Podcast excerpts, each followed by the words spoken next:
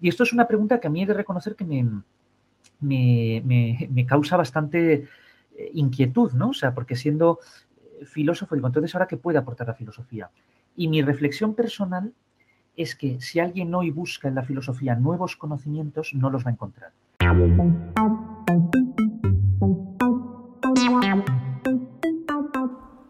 Hola Polímata, ¿cómo estás? Hoy vamos a hablar con un nuevo invitado en Entre Polímatas. Esta vez vamos a hablar con Carlos Blanco, que probablemente le conozcas porque fue muy conocido en una temporada a finales de los años 90 porque aparecía en el programa de Crónicas Marcianas. Era el clásico niño prodigio, tenía unos 12 años por entonces, yo creo. Y le gustaba mucho Egipto y hablaba mucho de Egipto y era un completo erudito con 12 años sobre el tema. Y lo que más me llamaba la atención de él no era lo que sabía, sino cómo hablaba. Era, era un niño que hablaba como una persona adulta. Bueno, en realidad hablaba como una persona adulta y culta. Con el tiempo dejó de estar fuera de los focos, como suele ser habitual en este tipo de situaciones, pero su sed de conocimientos no se apagó.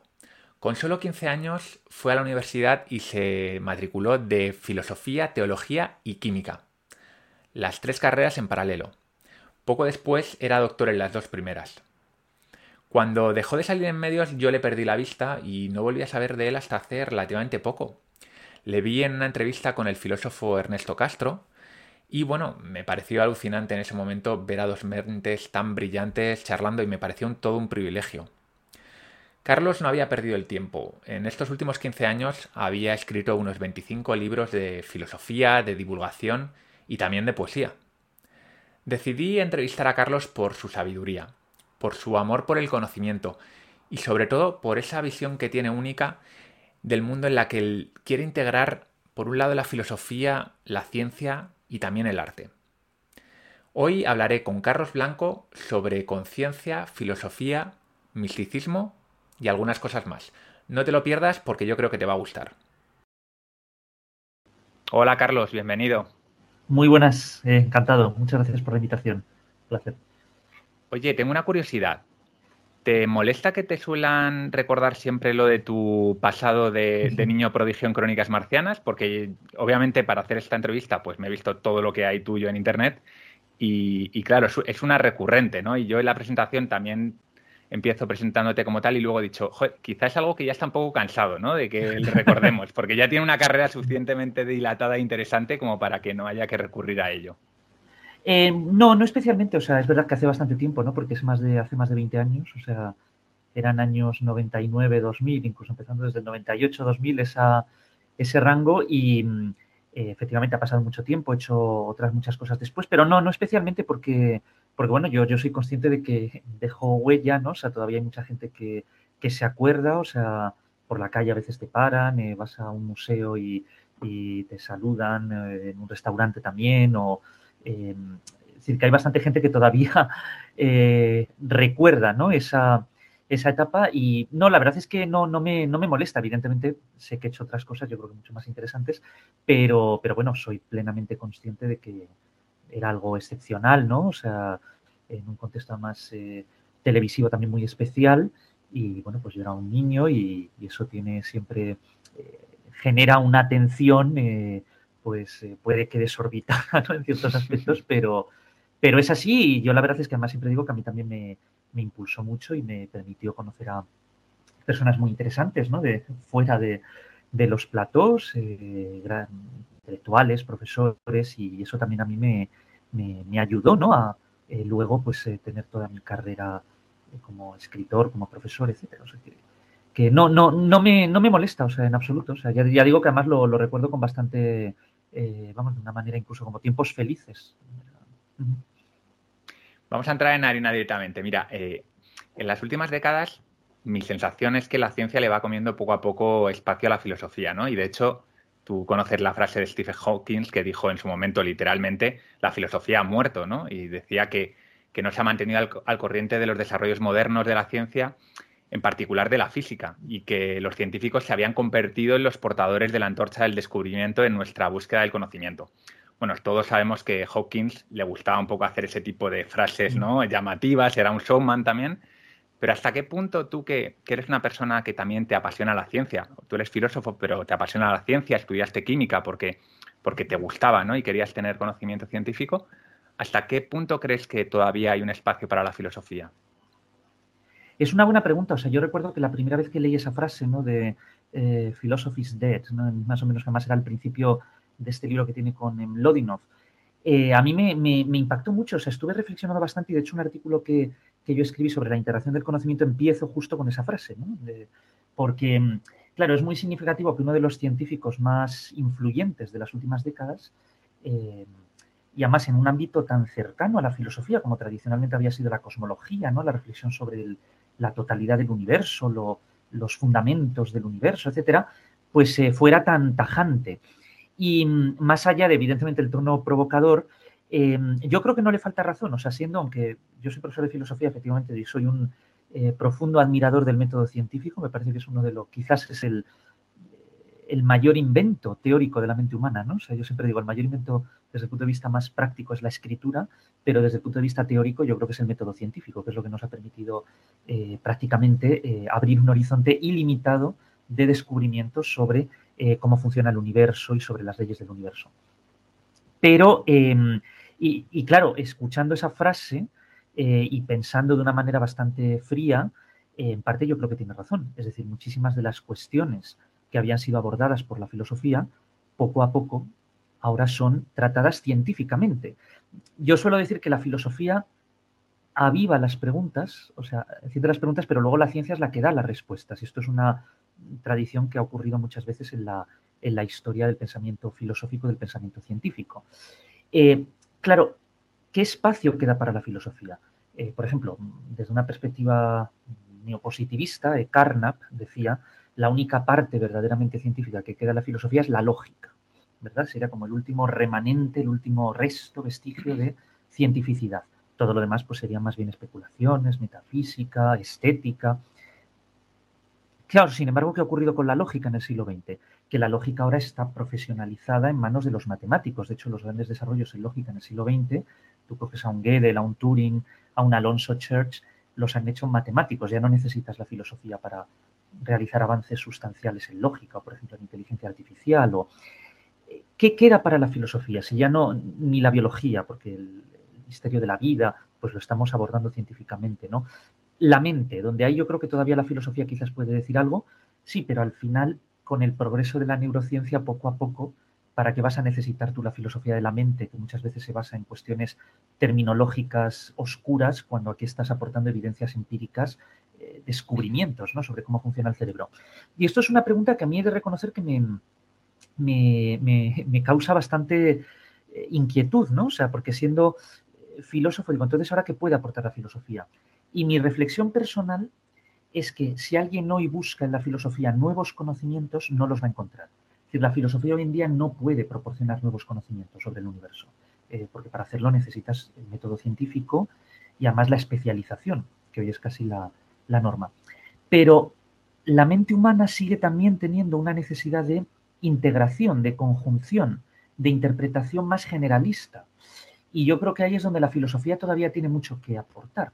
Em, claro, cuando la ciencia explica cada vez más, pero para ello tiene que especializarse demasiado, eh, el análisis, ¿no? Como estrategia metodológica, pues yo creo que la filosofía tiene reservado todavía un espacio de síntesis, de de integración, de poner en común esos conocimientos, esas categorías y buscar también las conexiones y con eso plantear nuevas preguntas, como una especie de alimento, ¿no? Eh, eh, casi de, motor, de, acicate para la, investigación científica futura. Eh, por tanto, yo sí creo que todavía puede ser útil, no tanto como generadora de conocimientos validados, reproducibles, que eso no, de hecho no, los hay, ¿no? Yo una vez me acuerdo en un debate filosófico, le pregunté a alguien, digo, dime una sola proposición en las últimas décadas nueva, validada, que haya nacido de la filosofía.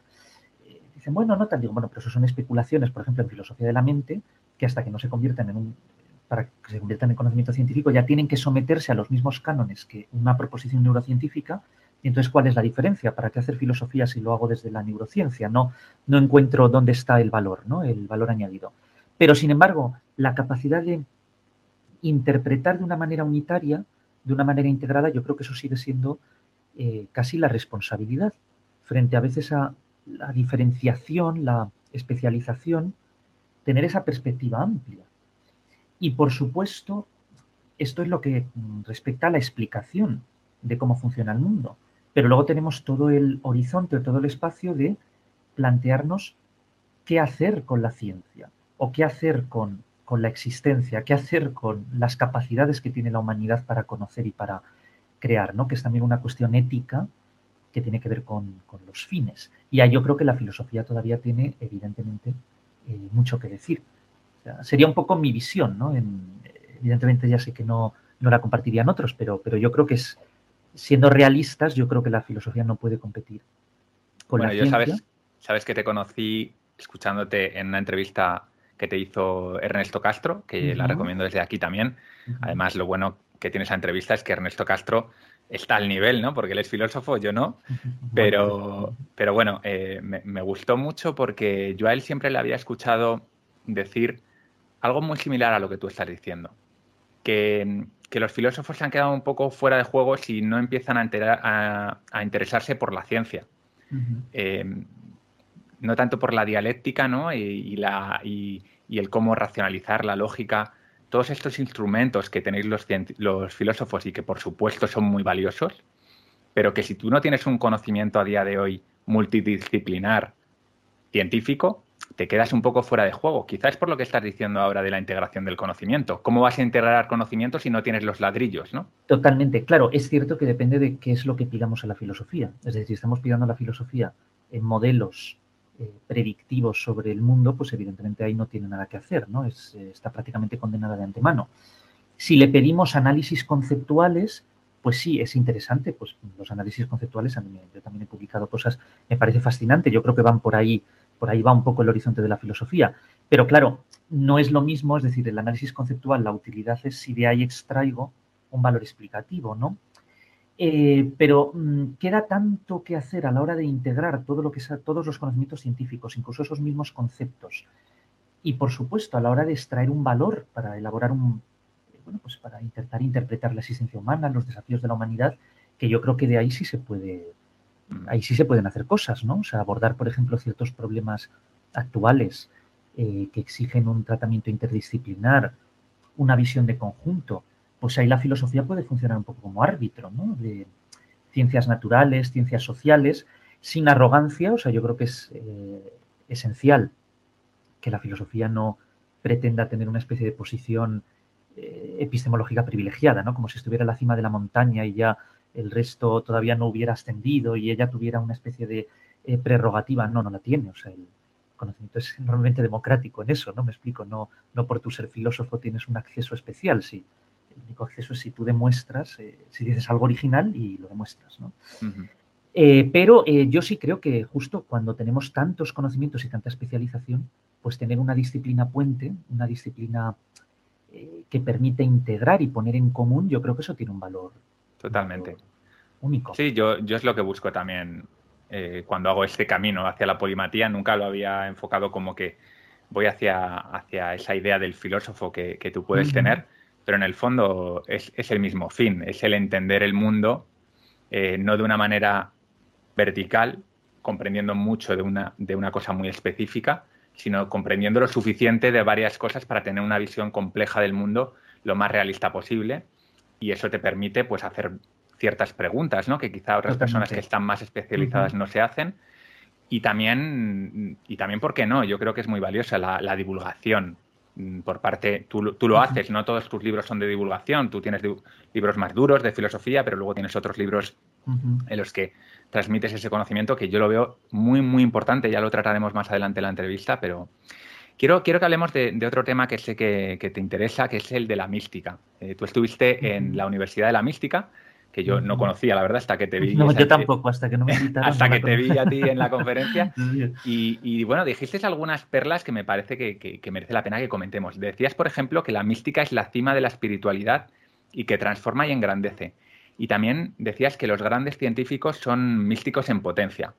En ese momento, la verdad es que me sorprendió bastante escuchártelo decir porque me, me pareces una persona muy racionalista, ¿no? Y, esa, admiración que tenías sobre, sobre la mística, incluso esos comentarios ¿no? sobre los grandes científicos. Así que, me gustaría, por un lado, que, nos definas la mística bajo tu punto de vista y también que, me expliques por qué crees que los grandes científicos han sido místicos de algún modo? Em, no, es un tema muy interesante. De hecho, la, presentación la publiqué como artículo, ¿no? Se titula Cerebro y Mística, porque a mí lo que me interesaba era sobre todo la, mm, eh, la cuestión de las bases neurales, de la, los correlatos neurales, se puede decir, de la experiencia mística, ¿no?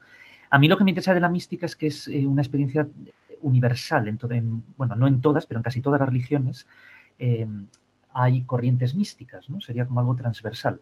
Entonces, eh, que es algo que más allá de la diferencia de credos o de tradiciones religiosas, te lleva como un espacio común universal, ¿no? que pues, desde místico cristiano del XVI, como por ejemplo aquí en la mística castellana, hasta un sufí en el mundo islámico, hasta un zen en el budismo japonés, por ejemplo, tienen ese elemento común que yo creo que tiene que ver mucho con lo que hablábamos antes, de la idea de totalidad, de unidad. Em, Solo que efectivamente la, filosofía busca la totalidad, la explicación total a través de la razón, de un proceso discursivo. Mientras que la mística tiene casi que ver con una captación unitaria ¿no? de, del todo, no es discursiva, es intuitiva. Que en eso, bueno, sería abrir otro tema, pero tiene mucho que ver también con la experiencia estética, ¿no? con el arte, con la sensibilidad, ¿no? de captar una especie de sentido unitario, holístico, pero con el arte de una manera desde el punto de vista emocional y sensitivo, ¿no? No cuando te pones a analizar el arte, sino como esa experiencia de quedarte en el paralizado ante, una obra. Efectivamente, o del creador, tanto del contemplador como del creador artístico, ¿no? Que de repente capta, tiene una intuición, dices, pues Beethoven, ¿no? Paseando por los bosques a las afueras de Viena y de repente pues esa intuición de, que le lleva, por ejemplo, pues no sé, a componer la pastoral o em, esa especie como de, intuición. Y, y, a mí eso me interesa bastante, ¿no? Por, primero por la riqueza histórica del fenómeno, porque ha habido figuras muy interesantes.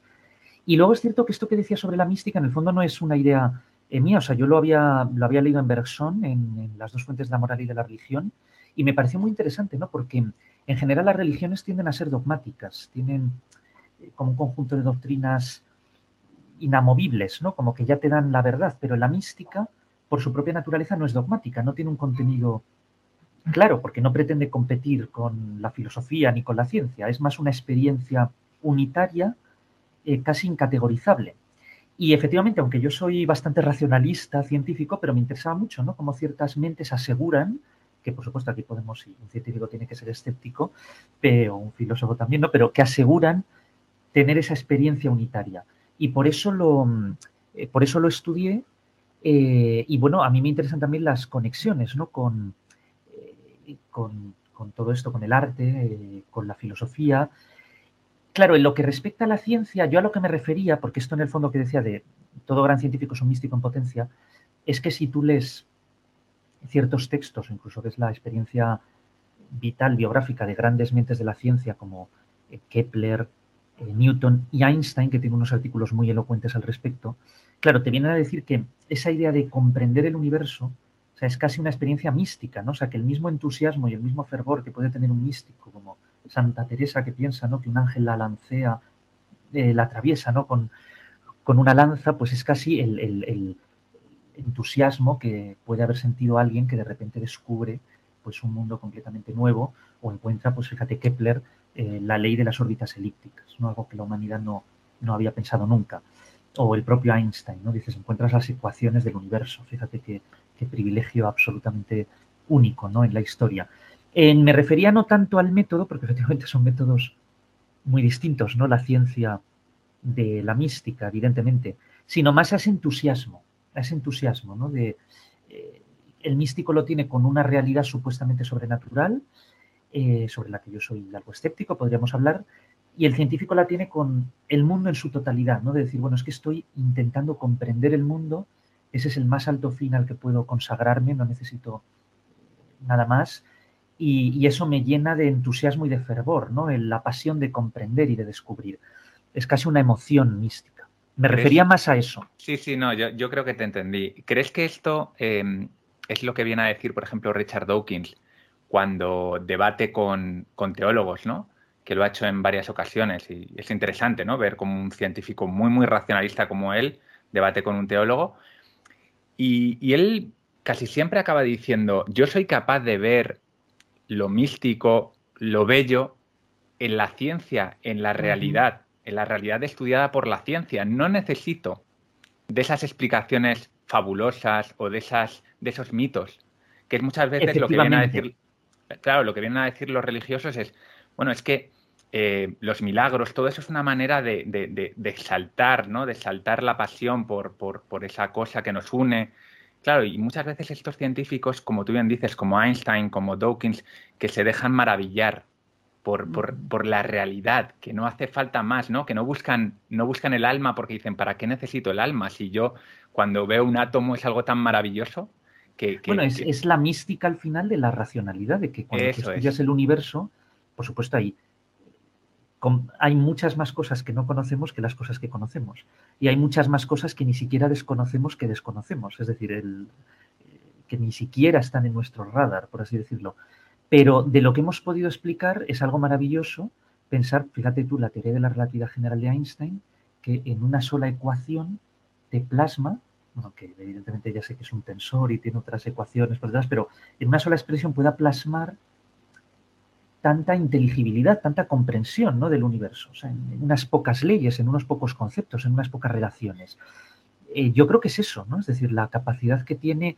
Fíjate, yo últimamente pienso que más que el asombro ante el universo y su grandeza es más asombro ante la mente humana, que tiene esa capacidad extraordinaria de comprender un objeto tan vasto, tan complejo, infinito como es el, el universo. Entonces aquí, claro, entramos en una bifurcación, el místico y la religión en general, para explicar esa maravilla y ese orden eh, y esa complejidad, busca un factor en general, estoy hablando de religiones monoteístas, quizás deberíamos hacer, eh, bueno, deberíamos matizar, ¿no? porque no, no todas las religiones tienen la misma idea de lo divino, pero intenta buscar una especie de causa sobrenatural, fuera de la naturaleza, mientras que el científico al final, con la razón, encuentra dentro de la naturaleza la fuente de ese, de ese orden, ¿no? Es el mundo desde el mundo, no desde fuera del mundo. Y a mí eso me parece fascinante. O sea, es una emoción estética, es como cuando a veces ves ciertas ecuaciones y dices, qué bella es esta ecuación. Ya sé que la belleza no es un criterio de verdad, pero, pero es algo que nos ayuda, ¿no? A decir, es que encima es, que encima es bello, ¿no? Y esto nos, nos deleita, ¿no? Eh, y nos revela, pues nos abre también a nuevas posibilidades. Eh, es estético, pero también tiene esa conexión con la mística, ¿no? Decir, bueno, es que qué emoción desbordante de que me siento parte de un todo y ese todo lo puedo condensar en, una fórmula o en una expresión. A mí eso es lo que me, me mm. interesa. Y ya te digo, desde el punto de vista quizás histórico-filosófico, el hecho de que, pese a la diversidad de religiones, que a veces tienen doctrinas pues, eh, entre sí incompatibles, e ideas de Dios muy distintas, sin embargo, la mística es algo casi, casi ubicuo, ¿no? Que, lo encuentras en prácticamente todas, y, además revela también mucho sobre eh, ciertas capacidades que tiene la mente humana desde el punto de vista intuitivo, ¿no? De cuando hay a veces una diversidad de hechos, pero encontrar una especie de factor unificador, ¿no? De captar intuitivamente el todo. Y quizás ocurre que muchos científicos también, aunque a posteriori todo nos parece que ha sido un proceso estrictamente racional, discursivo, también grandes científicos están acostumbrados a convivir con esos saltos intuitivos, es decir, bueno, intuyo que esto es así. Claro, no lo puedo demostrar de momento, pero voy a partir, ¿no? Casi heurísticamente voy a partir de esto y luego a ver a dónde me lleva, ¿no? Em, esas son las conexiones que yo quería señalar, por supuesto, no, no veros. Al final, eh, la ciencia es un intento de explicación racional del mundo, la mística, ¿no? Yo creo que es algo más emocional y tiene que ver con, no, pero no otras cosas, pero yo encuentro conexiones, sí, sí. o sea, lo que has dicho tú. mal, ¿eh? O sea, no, me entiendas mal en el sentido de que a mí me parece, me parece muy interesante eh, las personas con espíritu científico como tú que, intentan comprender y acercarse al otro lado, entre comillas, el otro lado, porque no, existe el otro lado, no es todo lo mismo, pero a veces parece que hay esta disyuntiva entre razón y misticismo, razón y religión, y yo creo que yo creo que hay que dar un paso más allá y superar un poco esas divisiones y empezar a entenderlo como un todo. Como vemos muchas veces, los grandes científicos necesitan también de esas respuestas muchas veces más de, del estómago, ¿no? Como tú decías, intuitivas o, esa experiencia mística, estética, también la necesitan. No son, no son robots, no son, no son algoritmos, ¿no? Y, sobre todo, además, yo pienso que, eh, o sea, la ciencia al final el, dices, ¿cuál es el objeto de la ciencia? Es, es infinito, es ilimitado, es intentar comprenderlo todo, ¿no? Un poco como la filosofía, intentas comprenderlo todo. Y si hay ciertas dimensiones de la experiencia humana que son hechos sociales, que han existido históricamente, que pues vamos a estudiarlas también y eso es un estímulo, ¿no? Al final yo creo que la clave de la ciencia y de la filosofía es la curiosidad, eh, la curiosidad ante lo que nos rodea y ante aquello que no comprendemos o aquello incluso que nos parece absurdo, intentar comprenderlo, intentar también racionalizarlo, eh, y la llama que enciende eso es la curiosidad. Y no dejar nada de lado, a mí me parece que es también una, tarea, ¿no? O sea, no despreciarlo, sino intentar comprenderlo. Yo creo que siempre la, el, objetivo, ¿no? Porque a veces podemos encontrar incluso aspectos que nos sorprendan de, por ejemplo, el funcionamiento de la mente, ¿no? De, pues esto puede ser también una ventana a entender cómo funcionan ciertas capacidades intuitivas de la mente humana, ¿no? Eh, eso que, decíamos, esos saltos, ¿por qué eh, ocurren? Entonces yo creo que em, eh, todo eso es una fuente, ¿no? De, inspiración y, evidentemente pues hay que, hay que aprovecharla. Mira, me gusta mucho una frase tuya que, que dices que la tecnología nos acerca a Dios. ¿En qué medida Internet, blockchain, CRISPR, todas estas nuevas tecnologías que han surgido en las últimas décadas y años, nos, van acercando a Dios. Todavía puedo entender que los viajes espaciales, ¿no? Algunos digan, pues nos pueden acercar a Dios, pero, pero ¿cuál es tu teoría? O sea, ¿por, qué dices esto? Es que, bueno, es, una pregunta es que, claro, aquí entra un poco en, lo que yo entiendo por Dios, ¿no? Que mm, quizás eh, tiene poco que ver con el concepto de las religiones. Es un concepto más puramente filosófico. Alguien podría pensar que, bueno, es como un invento mío, ¿no? O sea, que en el fondo no tiene pero bueno, es, algo, es, yo creo que es conceptualmente consistente, ¿no? O por lo menos es algo que es interesante filosóficamente. Y es que las religiones entienden en general Dios o lo divino como un ser aparte, ¿no? un ser trascendente al mundo, o eh, las religiones más de corte panteísta entienden a Dios como el propio mundo, ¿no? como algo identificado con el mundo, como si hubiera una especie de fondo místico y casi sobrenatural dentro de la propia naturaleza, dentro del propio mundo. No, yo aquí lo que digo es que lo que hemos llamado Dios, que sería el ser absoluto, perfecto, causa causar, un ipsum esse subsistens, llámalo como quieras, en el fondo lo, ah, yo lo veo como una progresión indefinida, como un límite asintótico de aquello a lo que podríamos llegar, ¿no? O sea, eh, viendo la mente, ¿no? Si la mente de un chimpancé, imagínate, pudiera, puede concebir hasta X y la mente de un Homo sapiens puede concebir hasta Y, porque evidentemente tiene unas capacidades que no tiene la del chimpancé, tú imagínate una mente superior a la nuestra que podría ser una mente artificial, ¿por qué no podría ser una inteligencia artificial? Que ya puede concebir hasta Z. Entonces, muchas cosas que nosotros ni siquiera nos planteamos, esa mente sí se podría plantear. Igual que nosotros nos planteamos, hay representaciones en nuestra mente que un chimpancé es que directamente no podría siquiera asimilarlas, no, no, no podría eh, llegar a eso. Entonces, en esa cadena indefinida, casi como un límite asintótico, nunca tocarías el, eje, ¿no? Siempre podrías añadir una unidad más lo que se ha llamado tradicionalmente a Dios, yo lo concebiría como ese límite. Entonces, tanto el progreso de la mente, el progreso de la teoría, ¿no? de los conceptos, como el progreso de la técnica, que nos permite hacer nuevas cosas, nos permite también explorar nuevos espacios del universo, en el fondo lo que está haciendo es extender esa capacidad que nosotros tenemos de imaginarnos, de representarnos eh, la realidad y la posibilidad. Eh, entonces, por eso, de ahí viene esa frase que, yo decía, no recuerdo si la decía exactamente así, pero bueno, más o menos era la idea, ¿no? Efectivamente. Tiene que ver con, este concepto que, por supuesto, alguien me puede decir, bueno, pero es que eso no es lo que normalmente se entiende por Dios. Se entiende por A lo que yo respondería que, claro, primero, no ha habido nunca un consenso filosófico sobre Dios. Cada filósofo tenía su interpretación de Dios. Compárame el Dios de Aristóteles, el Dios de Spinoza, el Dios de Leibniz, pues eh, muchas veces no, son compatibles, mm. lógicamente. Y luego cada religión también ha tenido una representación distinta de Dios. Entonces yo aquí lo que intento es integrar todo eso, viendo a Dios justamente como ese límite asintótico de una mente muy superior a la nuestra. Es decir, lo que estás diciendo es que tu, Dios, y yo creo que estás perfectamente legitimado para, para, tener tu propia concepción de Dios, porque es lo que tú dices, al final Dios no es un concepto digamos, que, sea de una manera y que, todo el mundo haya aceptado que sea de esa manera, por lo tanto, cada uno podemos tener nuestra propia idea de Dios. Eh, yo lo que estoy entendiendo es que para ti Dios es el conocimiento absoluto. Y según nos vamos, según nos vamos acercando a ese conocimiento absoluto, eh, vamos siendo más dioses. Entonces, el, ser humano de hace 50.000 años estaba más lejos de Dios y a día de hoy estamos más cerca de Dios, podríamos decirlo así. completamente, no, no, justo. O sea, me, encanta, no, no, de, no puedo casi añadir nada, ¿no? Podríamos decir que en ese sentido, eh, para nosotros Dios todavía no existe, ¿no? Sino que Sería un proceso, o sea, ahora ha alcanzado, lo divino ha alcanzado nuestro estado de desarrollo mental, por así decirlo, pero eh, es un límite infinito. Eh, y entonces, bueno, pues necesitaríamos, habría que llegar, agotar, completar, ¿no? Sería un sistema completo, no solo consistente, sino también completo. Y eso sabemos que una mente finita nunca lo podría lograr. Podemos decir entonces que en, ese sistema en el que Dios es el conocimiento absoluto, los profetas son los científicos y los filósofos. efectivamente, los profetas son más bien, yo diría, la razón y la imaginación. O sea, porque son conceptos más que personas, ¿no? Son conceptos, efectivamente, es el uso que tenemos para elaborar eh, categorías, conceptos, eh, ideas, abstracciones, y también para imaginar e intuir. O sea, que en este sentido también incluiría el arte, no solo incluiría científicos y filósofos, también, eh, bueno, si quieres luego lo hablamos, pero también el arte, porque a veces el arte, aunque no llegue a una categorización tan consistente como por ejemplo en la filosofía o en la, en la ciencia, ¿no?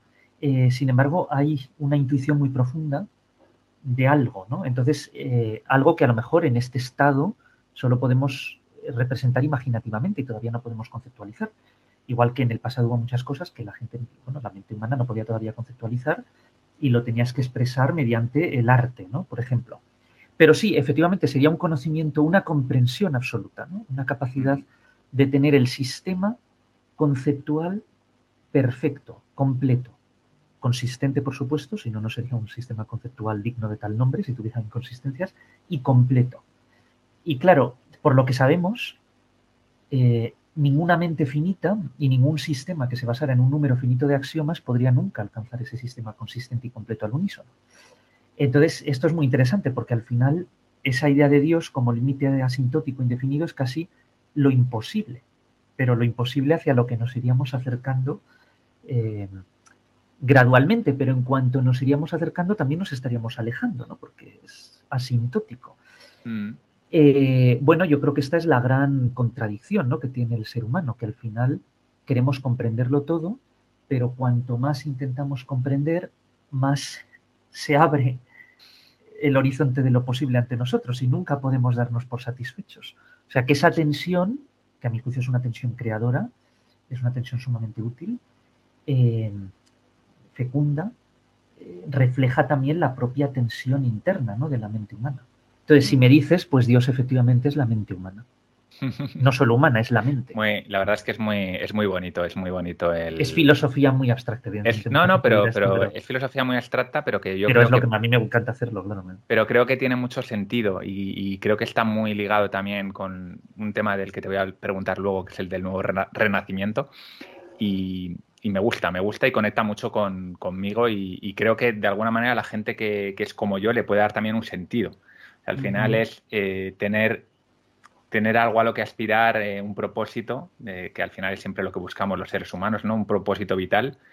Y, para los que no somos religiosos, pues fíjate, al final eh, tú has ideado un concepto que, que es muy interesante, porque quizá no tiene eh, la potencia que tiene una religión, ¿no? Para crear esa pasión, o, quizás sí, porque yo creo que los mitos son muy difícilmente sustituibles, ¿no? Al final los mitos son muy interesantes y muy, están, están muy diseñados, tú lo sabes, para, para ser pegajosos, ¿no? En las mentes humanas. Eh, bueno, es que al final el, lenguaje, el mito, yo creo que es, a ello subyace algo más profundo, que es una función del lenguaje, que es la, metáfora, la, la analogía. Al final los mitos son enormes metáforas, ¿no? Cuando estudias, o sea, a mí me ha encantado, pues, me encanta, por ejemplo, leer obras importantes de diversas culturas, ¿no? Tú lees el Popol Vuh de los mayas, el Bhagavad Gita, en el hinduismo, grandes obras, o incluso algunas que no están puestas por escrito, pero son tradiciones orales que recogen mitologías y representaciones de, otras culturas.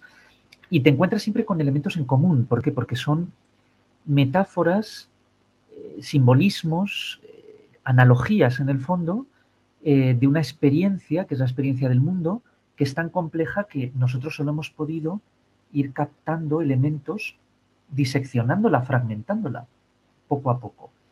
Eh, y entonces empezamos mediante la metáfora porque es casi la única herramienta que tenemos, hasta que ya no hemos desarrollado el método científico, la tecnología para explicar ciertas cosas.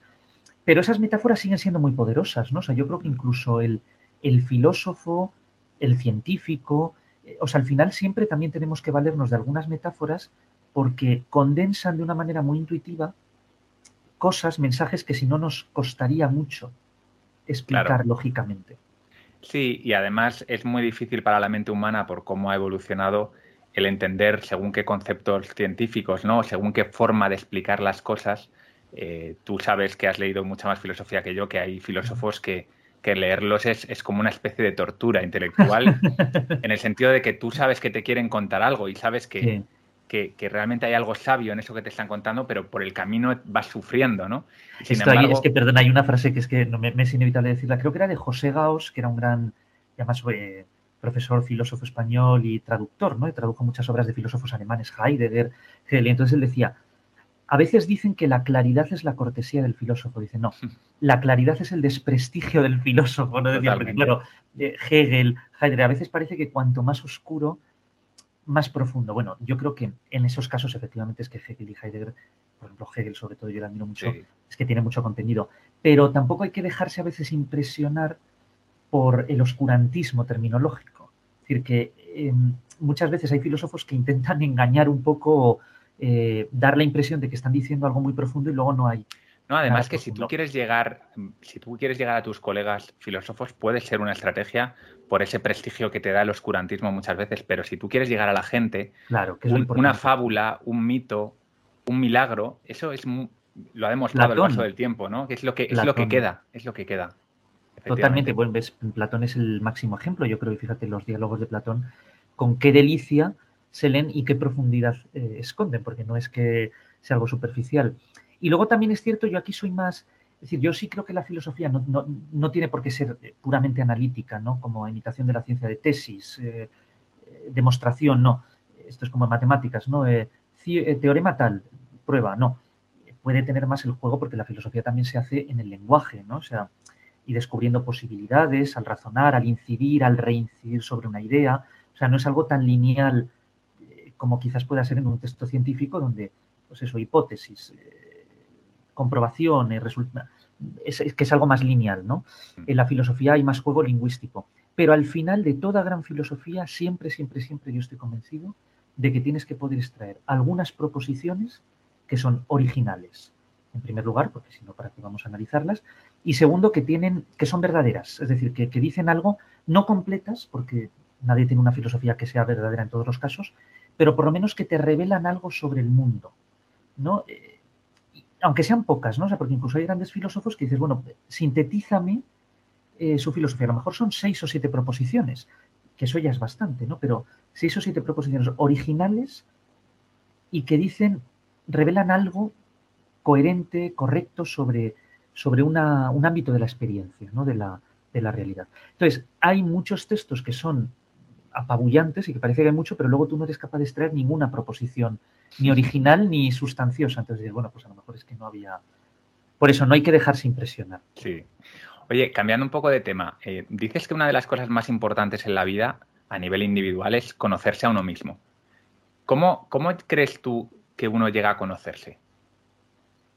El, en el sentido de que incluso cuando intentamos conocer el universo, también eh, eso lo estamos haciendo para entender de dónde venimos y que somos parte eh, de un sistema que sigue unas leyes y dentro de esas leyes hemos podido surgir eh, nosotros, los seres humanos y con las capacidades que nosotros tenemos. ¿no? a mí me parece que al final conocer el universo tiene también el objetivo de conocer mejor al ser humano de dónde venimos y cuáles son nuestras verdaderas posibilidades de comprensión. O sea, no estoy eh, y, evidentemente al final, eh, como seres humanos, pues yo creo que el mayor interés de la vida es eh, tener una vida humana y más que humana y una vida que nos permita aprovechar al máximo todos los, resortes que la naturaleza nos, nos, ha, nos ha dado.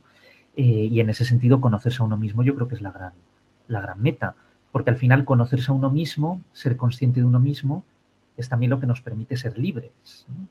cuanta menos ignorancia, más libertad. Cuanto más sabemos sobre lo que somos y lo que podemos hacer, más libertad.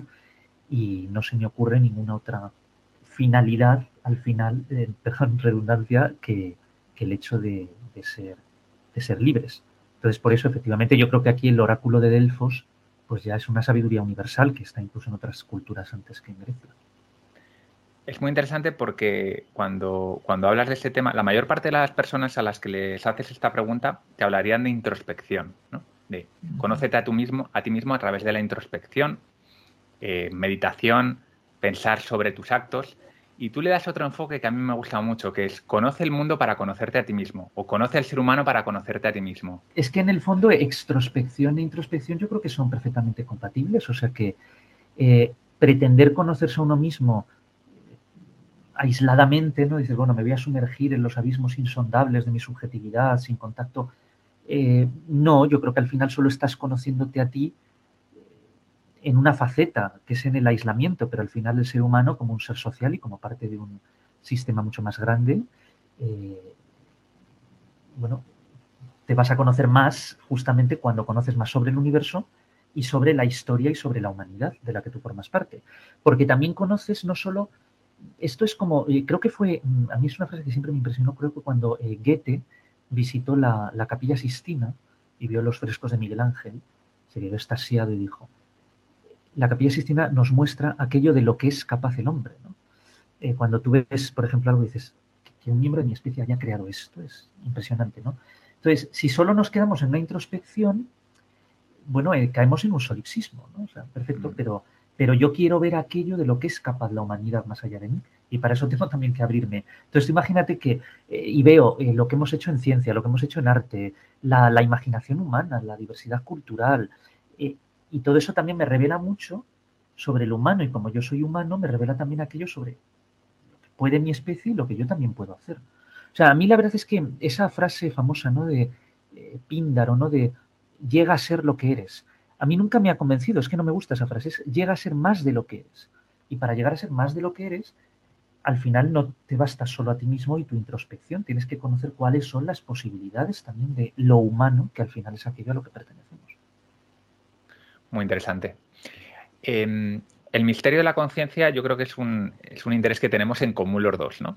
Eh, como la conciencia es algo pues un poco como, como, los conceptos, los grandes conceptos de los que hemos estado hablando ahora, hasta ahora, misticismo, filosofía, la conciencia, yo creo que es algo que mucha gente tiene su propia definición o directamente no, sabe lo que es, ¿no? Me gustaría que me dieses tu propia, tu propia definición de conciencia y también que me des una explicación, que yo sé que tú eres un gran amante de la teoría de la evolución, ¿por qué piensas que la evolución nos ha dotado de conciencia? Porque se sabe que nosotros tenemos conciencia, pero por ejemplo se duda de la conciencia de ciertos animales. Hay ciertos animales que, hay dudas, ¿no? Son capaces de reconocerse en un espejo, por ejemplo, pero directamente otros animales, pues igual como, como un escarabajo, pues se piensa ya que no tienen conciencia. ¿Por qué nosotros tenemos conciencia y un escarabajo no? ¿Y qué es según tú la conciencia? Bueno, la primera pregunta, yo te, lo que te diría a priori es que una, de un escarabajo no podemos estar seguros de que tenga conciencia, no es más bien una cuestión de certeza, porque claro, el otro también puede incurrir en una proyección antropomórfica, ¿no? Es decir, tú tienes una capacidad y tú ya piensas que el otro animal su, navega en el mundo con los mismos mecanismos y no tendría por qué, eh, por qué ser. Pero claro, la pregunta aquí más sustanciosa, porque al final para responder a la primera necesitamos haber respondido a la segunda, es lo que tú me decías, ¿qué es la conciencia? Y por supuesto me planteas uno de los grandes interrogantes no solo filosóficos, y yo creo que aquí es donde todavía la filosofía sí tiene mucho que decir, sino también, eh, porque todavía no ha avanzado mucho la explicación científica al respecto y la filosofía todavía puede ayudar mucho a la ciencia, sino uno de los grandes misterios neurocientíficos, y es que no hay un consenso. Tenemos una intuición sobre ciertas características de la conciencia, pero en el fondo luego cada, a veces cada autor o cada investigador parte axiomáticamente de su propia definición. Si tú me preguntas qué pienso yo, o sea, eh, tras haber reflexionado sobre el tema, qué es lo que yo pienso sobre la conciencia, yo creo que la conciencia es una representación de la representación o una representación que supervisa otra representación. Es eh, siempre es un estado mental de segundo grado, porque es un estado mental referido a otro estado mental. Por ejemplo, tú puedes decir, yo sé que eh, el cielo es azul. Y eso lo puede saber perfectamente otro animal. Vamos, podría incluso saberlo otro animal, ¿por qué no? Si tuviera sus conceptos. Pero yo sé que lo sé, ¿no? Es decir, es eh, no solo, eh, es de segundo grado, ¿no? No es solo referido al objeto externo, sino referido a mí mismo. Yo sé que sé, yo veo que veo, yo pienso que pienso. Em, yo creo que la conciencia es justamente eso, es una representación de representación y es por tanto una apropiación de tus representaciones, es adueñarte de tus propias representaciones y referirlas a ti, mismos, a ti mismo. Entonces, la conciencia es algo enormemente fascinante, ¿no? Porque no es solo la capacidad que tenemos de representarnos el mundo, que esto yo creo que cualquier animal con un sistema nervioso complejo, que tiene ciertos sistemas dentro de ese sistema nervioso, ciertas capacidades, puede hacerlo, que es tener estados mentales, representarse el mundo, sino que dentro de esa representación nos representamos esa representación para nosotros. Y eso, evidentemente, no, no lo niego. Yo en esto no veo por qué la conciencia tendría que ser un todo o nada. Y entonces que de repente pues tuvo que surgir en un momento dado y antes no hubo precedentes, precursores de la conciencia. A mí me parece más plausible evolutivamente que, que haya precursores de la conciencia. Pero claro, es muy difícil probar una u otra hipótesis, porque al final, como a un científico lo que le interesa no es tanto la hipótesis, sino cómo puede demostrarla, ¿no? Y entonces, ¿cómo podríamos demostrar que hubo precursores eh, o que no hubo precursores, que fue un proceso de todo o nada? Esta es la gran eh, cuestión, y yo creo que aquí, por supuesto, es muy importante también estudiar la conciencia en el desarrollo de los individuos humanos, ¿no? Postnatal hasta la adolescencia, la edad madura, cómo se va desarrollando la conciencia qué sistemas están implicados, qué procesos están implicados. Y yo creo que es uno de los grandes interrogantes, porque al final todo lo que hemos hecho como humanos, aquello de lo que nos enorgullecemos, más la ciencia, eh, el arte, me atrevería a decir también, pero la, la, la vida simbólica de la humanidad, todo eso nace de nuestra capacidad consciente, de nuestra conciencia. Entonces hay que entenderlo. Eh, y yo creo que es uno de los grandes enigmas, o sea, no, bueno, entendemos cómo funciona varios sistemas del cerebro, por ejemplo, entendemos bastante bien cómo funciona la visión, que es uno de los más importantes, pero claro, cómo el cerebro es capaz de integrar percepciones tan heterogéneas, sistemas que tienen tareas tan distintas, ¿no? O sea, esa integración funcional, eso es algo fascinante y ahí es donde yo creo que está un poco el, el misterio de la conciencia, ¿no? En cómo el cerebro al mismo tiempo es capaz de diferenciar, pero también de integrar. O sea, que son dos procesos que están concomitantes. Eh, aquí hay distintas posturas. Hay gente que piensa que nunca lo vamos a saber, eh, lo que a veces se llama el misterianismo. ¿no? Eh, bueno, yo la verdad es que intento ser más optimista, o sea, yo pienso que sí vamos a poder entenderlo, pero sería ingenuo si pensara que ya lo entendemos, ¿no? Yo creo que todavía nos queda muchísimo para explicar, porque además una explicación científica tiene que ofrecer un mecanismo claro, cerebral, no me bastan con generalidades pseudofilosóficas, ¿no? sino que necesitamos un mecanismo. Y eso, pues bueno, es uno de los grandes retos, efectivamente. ¿Cuál, cuál es la ventaja adaptativa que tú crees que nos ha dado la conciencia? Porque oh, eso, sí que lo podemos saber, ¿no? Yo creo, bueno, yo creo que lo podemos intuir al final, ¿no? Porque aquí también los argumentos de ventajas adaptativas muchas veces son racionales a priorísticos, ¿no? O sea, que, aquí también, claro, por eso hay mucha gente que, que, es tan escéptica, ¿no? Sobre psicología evolutiva y todo esto, y lo comprendo, ¿no? Porque a priori puede razonar muchas cosas, pero cuál es la correcta, pues eso ya, mm. ya es distinto. Pero bueno, a priori se me ocurren bastantes razones, o sea, tiene mucho casi que ver con las mismas ventajas que te da el ser más libre, que es eh, flexibilidad conductual, mayor adaptabilidad, al desarrollar un mundo interno en el que tú reflejas el externo y lo cuestionas, lo criticas, eso es reflexionar, eso te da una ventaja enorme, no eres rehén de la inmediate del mundo, de los estímulos, sino que puedes disponer mejor de ellos. Entonces yo creo que la, la, mayor ventaja es que nos permite conocer mejor el entorno y por tanto nos da una mayor eh, flexibilidad adaptativa al entorno. Entonces, ¿tú crees que si el día de mañana queremos desarrollar una inteligencia artificial superior, necesita conciencia o no mm. necesita conciencia para poder resolver esos problemas de, futuro, ¿no? Que, previsiblemente querremos que resuelva la inteligencia artificial? Muy buena pregunta. Em, yo te diría que categóricamente sí. Eh, evidentemente lo que vamos a poder hacer, y ya se ha hecho mucho, es una inteligencia artificial em, que es capaz de calcular eh, por así decir, de computar eh, procesos cada vez más complejos, eh, pero una inteligencia artificial que se computa a sí misma, por así decirlo, ¿no? que se observe a sí misma desde fuera, eh, que se adueñe de sí misma y que incluso se plantee esto, ¿para qué lo estoy haciendo? Que la conciencia, eso es también, cuando tú te adueñas de tu representación, te puedes plantear la pregunta de por qué, el fin. eso es lo que sería más cercano a la inteligencia humana. y efectivamente, yo creo que al final la herramienta más eficiente, más efectiva para plantear, para progresar es ser consciente. Porque claro, una inteligencia artificial es muy buena resolviendo tareas definidas que nosotros le damos. Pero la capacidad mayor que tiene el ser humano yo creo que no es tanto resolver problemas, sino inventar problemas, inventarse preguntas, es salirse de esa secuencia y decir, bueno, pues ahora voy a hacer otra cosa distinta. Eh, por eso yo veo tanta relación entre conciencia y libertad, efectivamente.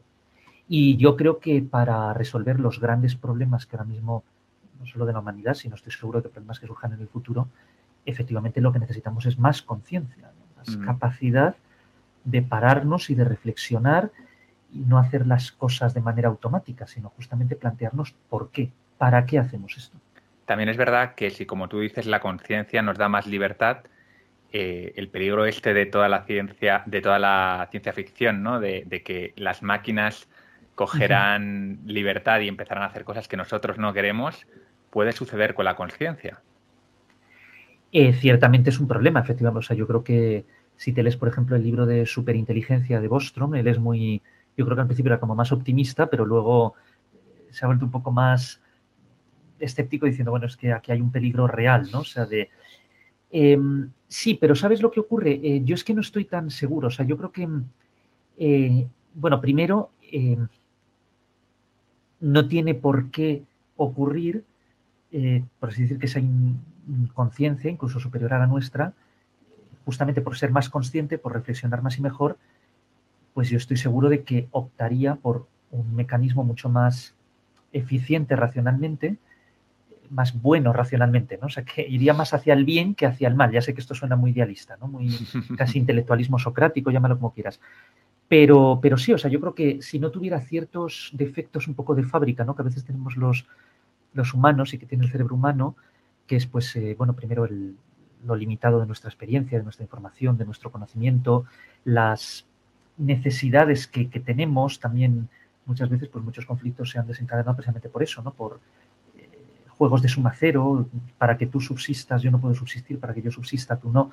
Y claro, en, una inteligencia artificial estamos hablando de algo categóricamente nuevo, ¿no? No, no tendríamos esos problemas, donde eh, quizás muchos de los defectos, eh, que al final el, máximo tiene que ver con el, con el egoísmo humano, ¿no? Con muchas veces el no ser capaces de ver más allá de nosotros mismos, pues ¿por qué una inteligencia artificial consciente tendría que eh, traer también de fábrica eso? No, no, no, lo veo efectivamente hay una posibilidad, o sea, tampoco quiero ser idealista ni, ingenuo, de que nuestras propias creaciones acaben eh, absorbiéndonos o destruyéndonos, ¿no? Eh, pero bueno, yo creo que merece la pena. O sea, al final, eh, si uno mira, es como si alguien dijera, fíjate, el desarrollo de la inteligencia humana y de la conciencia humana nos ha traído guerras, destrucción. Incluso hay algunos autores, que es una tesis que siempre me ha parecido enormemente pues, no tiene ningún sentido, no entiendo cómo se puede defender eso, que dicen que al final la revolución neolítica ha sido peor porque si tú miras eh, todo lo que vino después, la esclavitud, el, dominio de unos sobre otros, como si antes no lo hubiera, ¿no? O sea, unas visiones también idealizadas de casi del buen salvaje del paleolítico que obviamente no me las creo, ¿no?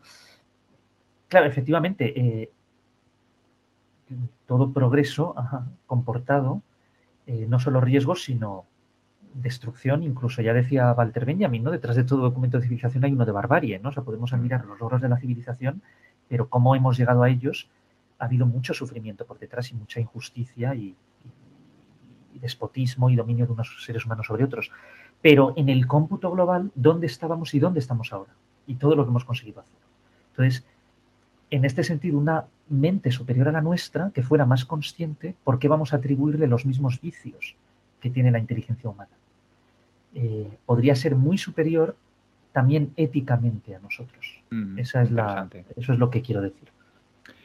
He escuchado decir que, Internet nos va a llevar a un nuevo renacimiento. Yo, por todo lo que conozco de lo que he investigado sobre ti y nuestra charla, intuyo que le das al conocimiento un valor por sí mismo muy importante. Por lo tanto, entiendo que para ti, tanto el renacimiento como, la ilustración han sido dos momentos importantes ¿no? de la historia humana.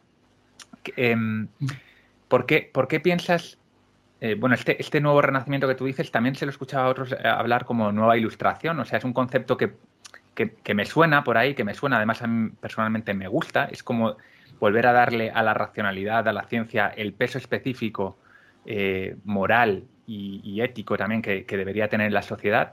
Hay algunos que pensamos que, no se la trata lo suficientemente bien. Em, ¿Qué opinión tienes tú al respecto? ¿Crees que hace falta un nuevo renacimiento? ¿Por qué crees que Internet nos puede ayudar en eso? Desde luego yo valoro muchísimo el conocimiento, incluso más que el conocimiento, la, comprensión, ¿no? la capacidad que tenemos los seres humanos de entender, de, identificar el porqué de las cosas, ¿no? de plantearnos esas preguntas.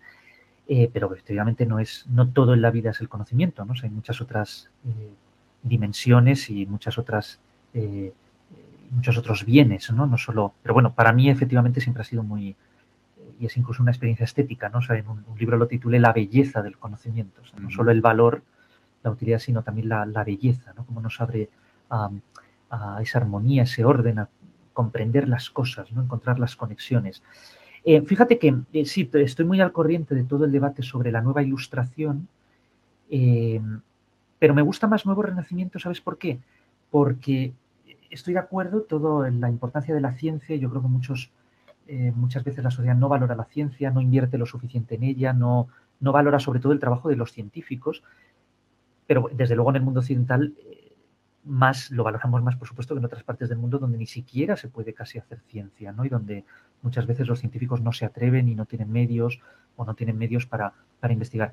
Pero me gusta más Nuevo Renacimiento porque el Renacimiento fue el origen de la ciencia moderna, o sea, que tiene también el elemento de ciencia y de racionalidad, pero también tiene ese elemento de arte, ¿no? De, porque no es solo la racionalidad, es también la creatividad, que es lo que ayuda a la propia racionalidad a imaginar, a saltar, se retroalimentan, ¿no? Y luego la racionalidad como que ordena los frutos de la creatividad. Es un proceso eh, que se retroalimenta. Entonces, en, ese mundo ideal, ¿no? O sea, que yo dibujaría, si se me permite soñar, efectivamente estaría la ciencia, la filosofía, la racionalidad, pero también el arte.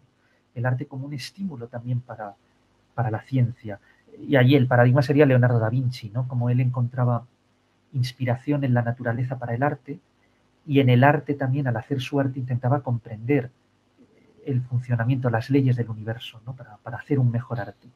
Pero... Entonces, por eso me gusta mucho Nuevo Renacimiento y además tiene que ver con que en esa época había un, espíritu universalista, ¿no? La mente no mm. estaba, evidentemente porque en esa época se sabía menos y no estaba tan profesionalizado, pero bueno, como utopía, esa idea de que no estaba todo tan fragmentado, sino que había más comunicación entre disciplinas, matemáticos, con artistas, con físicos, con filósofos, con Claro, eso es justo lo que, te iba, lo que te iba a decir, Carlos, porque yo estoy 100% de acuerdo contigo en que al final el arte, que no hemos hablado prácticamente nada ¿no? durante la charla, pero es una pata más. Yo sé que a ti, te, por ejemplo, te gusta la poesía y, tienes al menos, al menos un libro de poesía, no sé si más, dos. Eh, dos libros de poesía.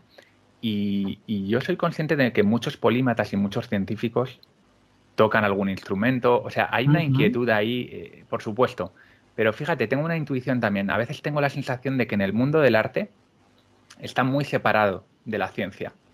No, es como que es como que les da miedo que esa parte más racional de su ser interfiera en su, en su parte creativa, ¿no? y no dejan que entre demasiado eso depende mucho del arte, ¿no? O yo, por ejemplo, o sea, vamos, me llevo bastante con el, decano de arquitectura de la Politécnica y en la arquitectura es distinto, ¿no? Porque es un arte, pero, pero necesita muchos conocimientos científicos, ¿no? Es una disciplina muy interesante para el... Yo la verdad es que casi no, no sé nada ni lo, ni, lo he analizado mucho, pero, pero para un análisis filosófico es muy interesante, ¿no? Porque hay una convergencia bastante clara entre, entre arte y, y ciencia, ¿no? En este caso. Eh, pero sí, es cierto, yo creo que muchas veces he encontrado más interés en los científicos por el arte que en los artistas por la ciencia. Eh, bueno, depende, por supuesto, o sea, yo creo que también ha habido grandes literatos, eh, poetas, dramaturgos, novelistas pintores que sí han tenido un genuino interés por el arte, pero sí es cierto que a veces tenemos esa visión compartimentada, ¿no? Como que creemos que si cultivas mucho la razón vas a adormecer o vas a apagar esa fuerza intuitiva, esa sensibilidad, y al revés, que si te dejas guiar demasiado por la intuición, la sensibilidad, la pasión, el éxtasis estético, como que te vas a alejar del espíritu científico. Y yo creo que es profundamente erróneo, o sea que al final em, el ser humano no trabaja nunca con una sola facultad de la mente, ¿no? Ya lo decíamos, incluso cuando estás razonando, muchas veces tienes que dar saltos intuitivos y usas la imaginación. Entonces, el ser humano no es una máquina que trabaje solo con una facultad, sino que es eh, más complejo, tiene varias vías, sistemas en paralelo, por así decirlo. ¿Por qué desdeñar una u otra rama? ¿no? Al final son, son dos alas del espíritu humano y ambas nos, nos ayudan a, a abrir la mente, que al final es lo importante, ¿no? A plantearnos cosas que antes éramos incapaces de plantearnos. Mm. Ahora que hablamos de arte, me gustaría, yo que sé que has estudiado mucho la creatividad, ¿no? Que, nos cuentes un poco cómo funciona y ya a nivel más personal, tú que escribes tanto, ¿qué haces para potenciar tu lado creativo? Eh, es una buena pregunta porque al final todo esto siempre es más fácil estudiarlo como en, en general, ¿no? Intentas ver, pero Desde la lejanía, ¿no? Desde la lejanía, lo que pasa. Y luego dices, bueno, eh, eh, cuando estudias ejemplos concretos, ¿cómo se hace?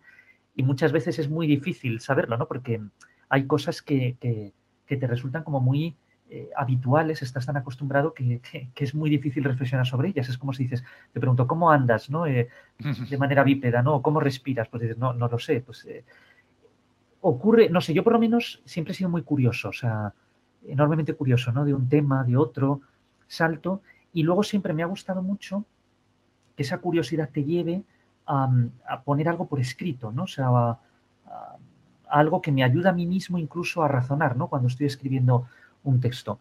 Entonces, cuando estoy fascinado, incluso obsesionado por un tema, entro en un modo de funcionamiento que donde a veces pues pierdes la noción de tiempo, ¿no? O sea, que puedes estar tres horas delante del ordenador escribiendo, haciendo tal y revisando y, y ahora pues se me ha olvidado poner esto, voy a integrarlo con esto, voy a escribirlo de manera más perfecta porque también voy a eh, relacionarlo con esta idea.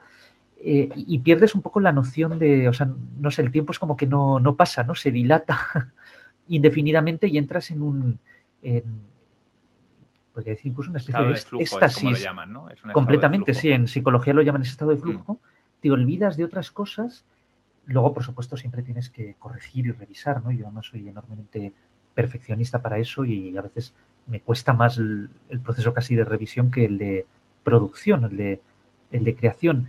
Pero sí, yo creo que es cuando hay algo que te absorbe, eh, bueno, pues como que tú estás pensando todo el rato en ello, ¿no? a veces incluso te vas a la cama y, uy, se me ha ocurrido esto y me levanto y me escribo algo, mando un mensaje a mí mismo, ¿no? En el móvil y digo, esto lo tienes que poner mañana o me anoto algo. Estás en ese modo de funcionamiento. Evidentemente no siempre así, porque si no sería inasumible, ¿no? Sería un desgaste energético eh, tremendo, ¿no? No podrías... Eh, yo funciono eso mucho como crestas y valles, ¿no? O sea, que, tienes momentos en los que sí estás muy eh, inmerso, ¿no? En, esa labor creativa y hay otros en los que estás más en casi contemplativa, ¿no? Pues, pues lees, piensas, tal, pero no, no estás haciendo nada, incluso te puedes aburrir y yo siempre digo que no es malo aburrirse, ¿no? Que es también un, un mecanismo para, para plantearse nuevas, posibilidades. Pero sí, es algo, sobre todo, yo por supuesto lo he estudiado en, las, grandes mentes, ¿no? A las que admiro, ¿no? O sea, en ciertos testimonios que tenemos de cómo se les ocurría. Y yo creo que al final siempre, siempre, siempre es que estas mentes están trabajando mucho en un tema y están fascinadas por ese tema. Es algo casi emocional, ¿no? Eh, apasionamiento por ese tema.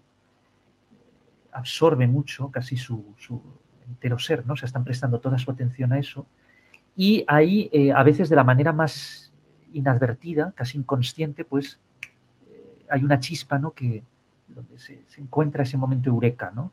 Mm. Eh, y esto ocurre tanto en la ciencia como en el arte, ¿no? Porque a veces no se te ha ocurrido nada, pero de repente se te ocurre una idea y dices, ah, mira, y te pones a escribir y eso te da para escribir bastantes páginas, ¿no? O sea, yo, yo creo que, que en eso la creatividad funciona mucho por ciertos detonantes, ¿no? O sea, como un estímulo que si tu mente ha estado en modo de trabajo, Mm. ese pequeño estímulo desencadena ya, como que lo articula todo, ¿no? Lo que estaba desordenado era un puro flujo, de repente, un flujo desordenado ahora ya tiene una dirección. Me, gusta mucho porque has contado una cosa que yo creo que no se suele hablar cuando se habla de la creatividad, que es de esa parte previa de obsesión y, trabajo, ¿no? Y que luego es verdad que vienen esos momentos eureka, pero si tú no has tenido ese, momento, ese periodo previo de obsesionarte con algo, leer, investigar, eh, estar todo el día pensando en ello, es muy difícil que surja algo creativo, ¿no? Eh, completamente, es que al final eh, trabajas, o sea, crear no es producir algo desde la nada, sino que muchas veces es reconfigurar cosas que ya hay, reordenarlas, ¿no? Encontrar una nueva luz para mirar a lo mismo. Mm. O sea, no es solo eh, esa idea divina, ¿no? De donde no había nada, pues casi por arte de magia. ¿Existe eso? Yo me lo he preguntado muchas veces. ¿Existe la genuina, la genuina idea o concepto que sale de la nada? Porque en algún momento alguien tuvo que sacar algo de la nada, ¿no? Si no, como... Sí, eh, hombre, yo creo que, bueno, esto es como decían, ¿no? La labor del, del historiador de la ciencia es demostrar que nadie ha descubierto nada, ¿no? Porque al final siempre encuentras precedentes. Mm. Eh, hombre, yo creo que en la creatividad en el sentido realmente absoluto y radical del término, yo sí creo que existe, o sea, esto es casi una especie de fe filosófica, pero luego en la práctica no me encuentro tantos casos, y ni siquiera en la ciencia. pocos casos, fíjate, uno de los pocos que sí me encuentro es la relatividad general de Einstein, porque, por ejemplo, la relatividad especial, aunque Einstein no hubiera trabajado, yo creo que a los pocos años se habría ya de hecho, Juan Caré, Lorenz, ya estaban las transformaciones. Lorenz ya estaba ahí, ¿no? O sea, faltaba. Los ingredientes básicos ya estaban. O sea, yo creo que a los pocos años, probablemente, aunque Einstein no hubiera publicado su famoso artículo en 1905, seguro que se habría descubierto. Pero la general es algo tan brillante, es como que casi de la nada, ¿no? O sea, que saques, es decir, es que cómo se te ocurre siquiera, ¿no? Que tienes que hacer un modelo también para marcos de referencia acelerados, no solo inerciales, y que eh, donde la invariancia se cumpla, por eso, no solo para marcos inerciales, sino también para acelerados. Es que me parece algo tan... Puedes decir que es la consecuencia lógica de la especial. Es que no sé, sería lo más cercano que yo veo a ese salto de brillante de cómo se te ha ocurrido esto. O sea, mm. que en el fondo es el principio de equivalencia, ¿no? Cómo se te ocurre algo, así. pero bueno, siempre podrías encontrar precedentes. ¿eh? Sí, pero se puede sacar un aprendizaje de todo esto, ¿no? Y yo creo que a la gente que le da mucho miedo el papel en blanco, es decir, no te preocupes porque en realidad todos estamos copiando constantemente. O sea, la verdadera creatividad es, una mezcla de, las, de, la información, del conocimiento de, otras personas. Y no hay que sentir ese miedo, ¿no? En los albores ¿no? de, la racionalidad humana, o sea, tú dices, por ejemplo, Platón, pero Platón la mayor parte de sus ideas las tienes ya en Parménides, en Pitágoras, eh, en Sócrates, por supuesto, o sea, lo que haces un poco o criticarlas o reordenarlas o perfeccionarlas. Em, Tales de Mileto, pues bueno, a lo mejor es que te tienes que ir a Tales de Mileto, pero cuando tú investigas, me va usted a decir que no hubo absolutamente nadie a quien no se le pudo ocurrir. Es que no sé, los babilonios, cuando miras, por ejemplo. por escrito no significa, ¿no? Tampoco que. lo que habían hecho los babilonios o los egipcios o los indios en matemáticas, en astronomía. Por eso no lo descarto. Eh, en el mundo del arte, quizás, pero mm, es que ni siquiera la literatura, ¿no? Porque cuando es Homero, pero Homero se basa en, también en tradiciones orales, ¿no? Eh, Shakespeare, que es uno de los que más admiro, pero bueno, las historias, por ejemplo, ya, ya se conocían. Romeo y Julieta no lo inventa él, ¿no? Él lo que hace es darle esa forma estética sublime, pero ya te digo, como posibilidad teórica sí. O sea, como posibilidad teórica me lo planteo, ¿no? Que, la mente de prácticamente de la nada eh, surgiera. Pero luego en la práctica siempre encuentras precedentes. O sea, al final. vamos a terminar ya con, con tres preguntas que suelo hacer. La primera es: ¿cuáles son para ti los tres principios fundamentales que dirigen el mundo? Bueno, eh, déjame que te lo responda de dos maneras, en modo realista o en modo idealista. Vale. Si tú me dices en modo realista, eh, yo creo que es el deseo de poder, el deseo de placer, que también tiene que ver con el deseo de bienestar, y yo aquí se introduciría también la curiosidad. O sea que el mundo también lo mueve la curiosidad, y no todo es simplemente por búsqueda de poder o de placer, ¿no? Sino también el deseo genuino de saber, no solo en la ciencia, sino en otras muchas cosas. Eso en modo realista, yo diría que efectivamente pues el deseo de poder y al final eh, el deseo de riqueza, etcétera, pues lo puedes incluso subsumir ahí, ¿no? Porque es medios para poder hacer cosas, el deseo de placer, de bienestar eh, y, esa curiosidad, ¿no? Que incluso, bueno, pues, por el pasado, por ejemplo, de pues cómo era pues las otras culturas, los que nos han precedido, el funcionamiento del universo, eso yo creo que está ahí. Si me dejas responder en modo idealista, que es más, no como, no qué fuerzas mueven el mundo, sino qué fuerzas deberían mover el mundo. Vale. Eh, claro, ya es más modo idealista, pero bueno, yo al final, desde el punto de vista filosófico, me considero y no me, y estoy orgulloso de ello, un idealista en muchos aspectos, eh, porque creo que el ideal es vanguardia ¿no? de, la, de la realidad. Yo diría, sería la, la, sabiduría, ¿no? La sabiduría que en el fondo es la verdad, pero también aplicada a la vida humana, no solo la verdad en abstracto. Luego la belleza, al final, que es la, la, búsqueda de sabiduría, la búsqueda de belleza, que es un poco lo que hemos también intentado hacer en el arte, en muchas cosas que lo hemos hecho porque es algo bello, deleitable y, eh, y, en ese sentido también nos, nos revela un fin puro, ¿no? Es decir, bueno, esto para qué pues porque es bello, no necesita, no es instrumental, ya es final. Y el amor, ¿no? O sea, yo creo que al final eh, eh, que el amor no es solo el placer, ¿no? No es solo la búsqueda de una satisfacción, sino es también em, esa comunión, esa apertura, ¿no? Del tu ser en el, de otro y en el de otros, ¿no? Eso yo creo que es, serían como mis tres, serían tres eh, principios ideales, ¿no? Pues mira, creo que a partir de ahora voy a hacer la pregunta de esta manera. Me has ayudado a innovar porque me parece muy bonito el decir, bueno, ¿cómo funciona el mundo y cómo me gustaría a mí que, funcionase? Claro. Y hablas de la sabiduría. ¿Qué podemos hacer, la gente que nos escucha, que son todos fanáticos de, del conocimiento y de, la sabiduría, ¿qué podemos hacer para ser un poco más sabios cada día?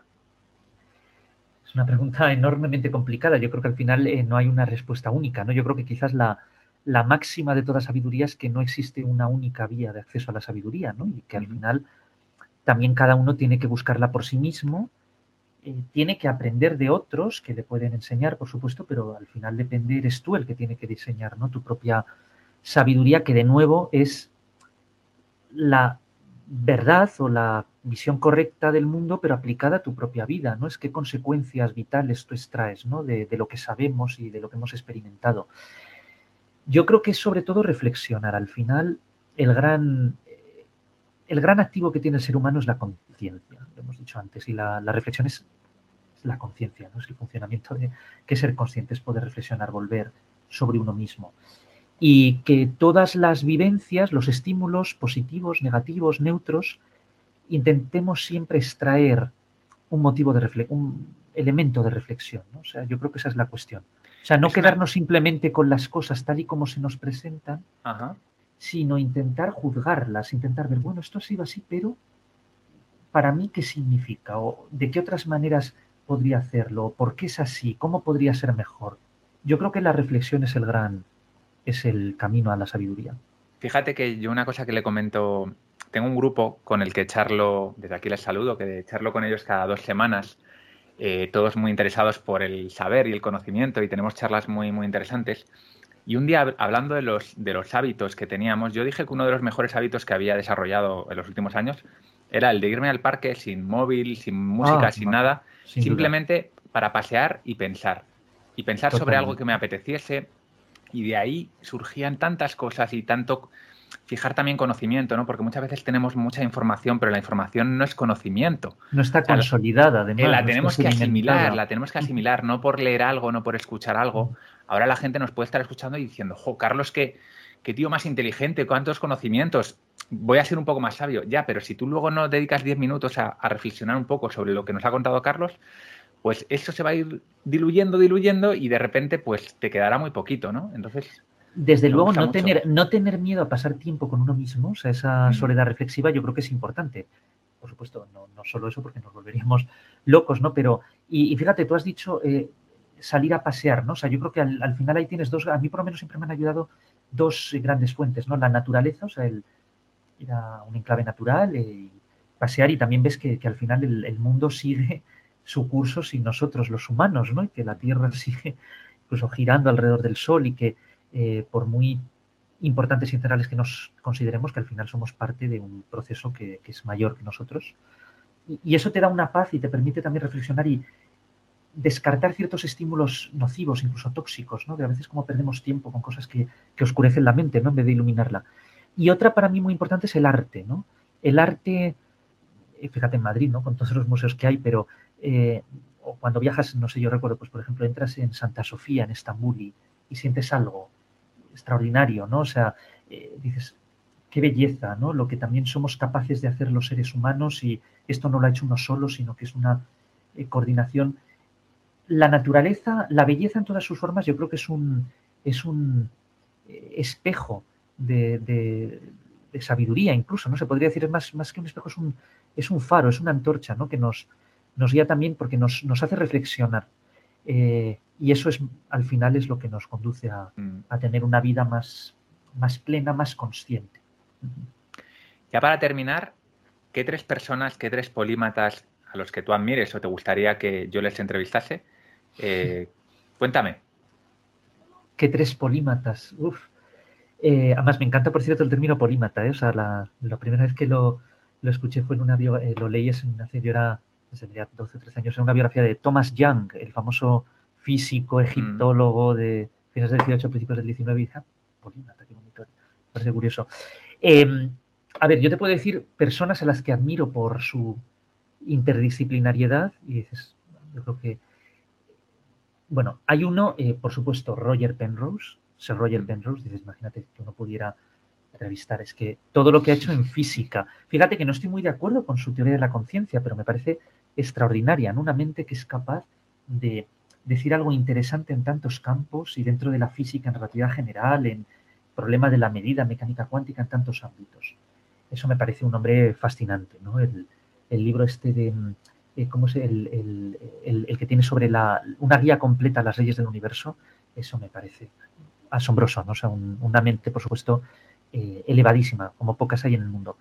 Otro que yo diría, fíjate, para Carlos, ponme alguno, alguno que hable en español, porque... alguno que hable en español, ya. Sí, ya sé que al final hay, muchos referentes de... Hombre, en su momento... No, porque yo te iba a decir, por ejemplo, eh, Jean-Pierre Changé, el neurocientífico francés, que este sí he tenido la oportunidad de, hablar con él varias veces.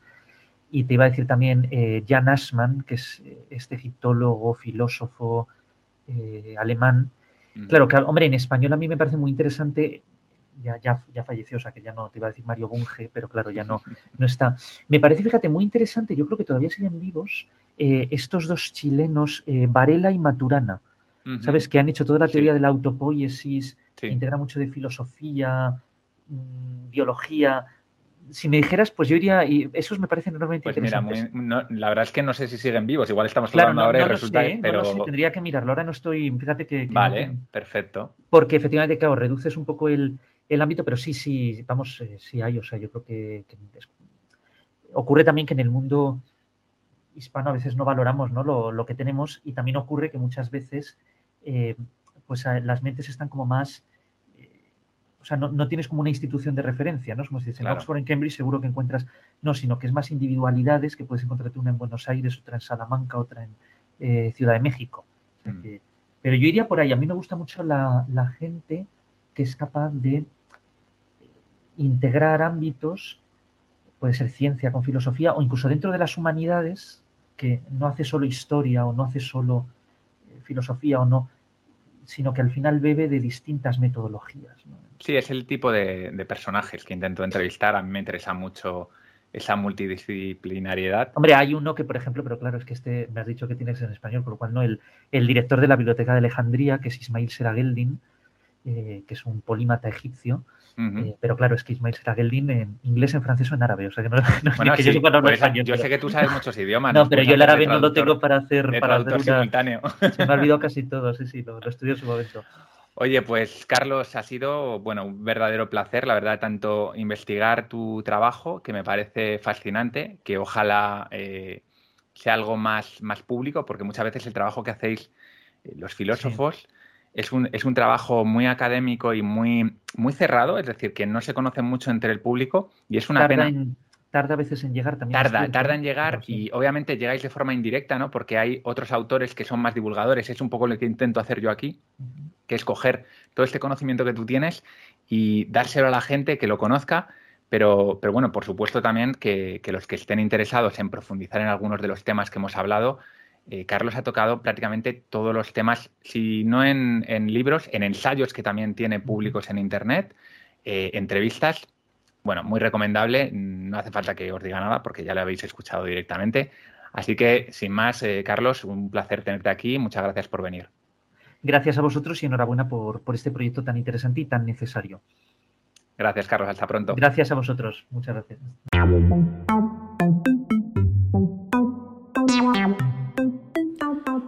Bueno, pues nada, espero que te haya gustado la charla, a mí me ha encantado. Espero también poder engañar a Carlos para que venga en algún especial de Entre Polímatas para charlar con otros polímatas, con otros invitados, como, como hicimos hace un par de semanas con Javier Recuenco, Sergio Parra y Jaime Rodríguez de Santiago porque bueno, tuvo un éxito enorme y la verdad es que yo estoy entusiasmado por poder volver a repetirlo, tanto con ellos como con otros invitados que vaya trayendo a Entre Polímatas. Si quieres estar al tanto de todo lo que ocurre en Polímatas, ya sabes, vete a polímatas.com con Y y suscríbete a la newsletter. Píldoras de sabiduría. Con eso vas a estar todos los domingos informado de lo que está ocurriendo y algunas cosas que comparto ahí que no comparto en ningún otro sitio. Te deseo lo mejor, buena semana, nos vemos pronto.